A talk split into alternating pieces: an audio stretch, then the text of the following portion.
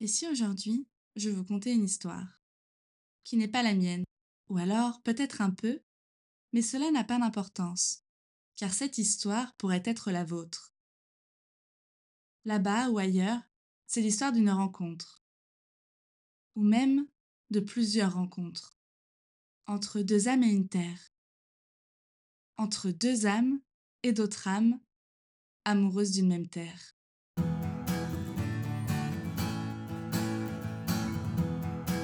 C'est l'heure de la Sony Chronique, l'expérience auditive qui égaye vos journées avec un brin d'humour et de légèreté. Plongez dans mon univers littéraire, toujours pétillant et piquant, pour échapper au tourbillon quotidien. Restez à l'écoute, la Sony Chronique commence maintenant.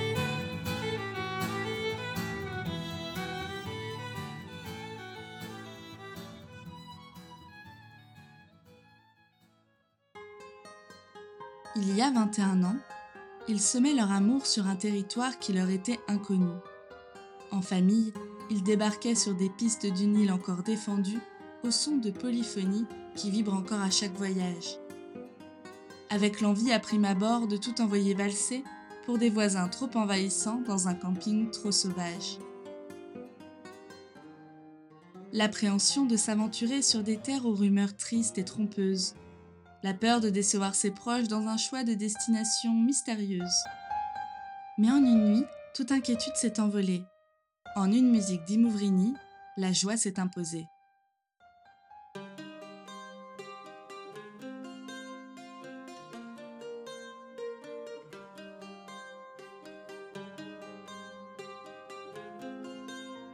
Et depuis, à chaque traversée, ils se lèvent à l'aube de leur couchette pour admirer le lever du soleil sur la silhouette d'une île aux mille merveilles.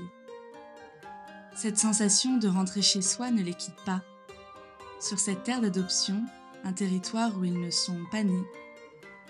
Ou alors si, peut-être, une deuxième fois.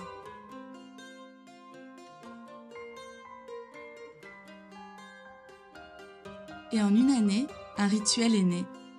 21 étés se sont écoulés depuis qu'ils ont posé leurs valises sur cette île de beauté. Ils ne l'ont plus jamais quittée.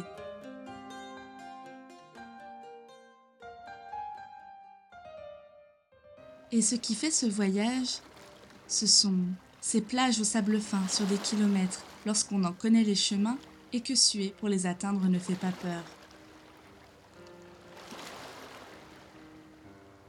Ce sont ces eaux cristallines à la couleur du ciel qui éblouissent quiconque y plonge son cœur.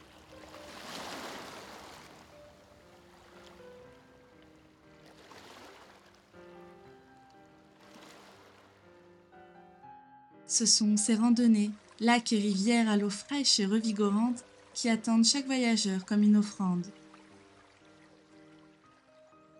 Ce sont ces villages pittoresques, empreints d'histoire, qui habillent les montagnes et qui regorgent de savoir conservés par les gardiens du temps. Ce sont cette faune en mouvement et cette flore qui colore les terres et pousse au gré du vent.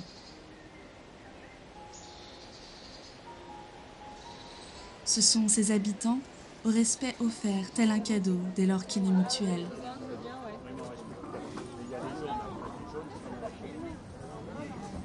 Ce sont ces rencontres éphémères ou indéfectibles des gens de Bruxelles, des âmes allemandes et autrichiennes, des Parisiens, Alsaciens ou encore des Poitevins.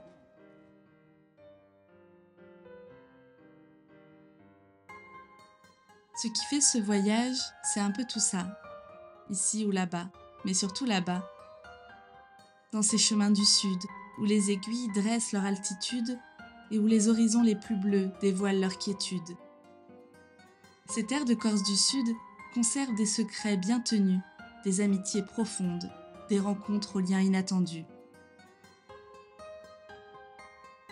Il y a 21 ans, nul put penser qu'il se retrouverait dans une grande maison, dans ce petit village dynamique et perché à 800 mètres, au plus proche des terres qui les ont vus naître, et à quelques kilomètres d'amis rencontrés ici-bas, dans un camping trop sauvage, ses voisins qu'il pensait trop envahissants.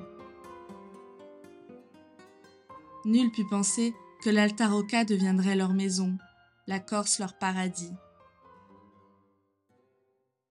Morale Ne jamais partir avec des a priori dans un lieu. Vous pourriez en tomber amoureux. J'espère que cette chronique vous a plu.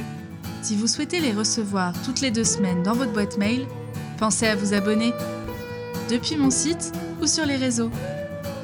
À très vite pour une chronique ensoleillée.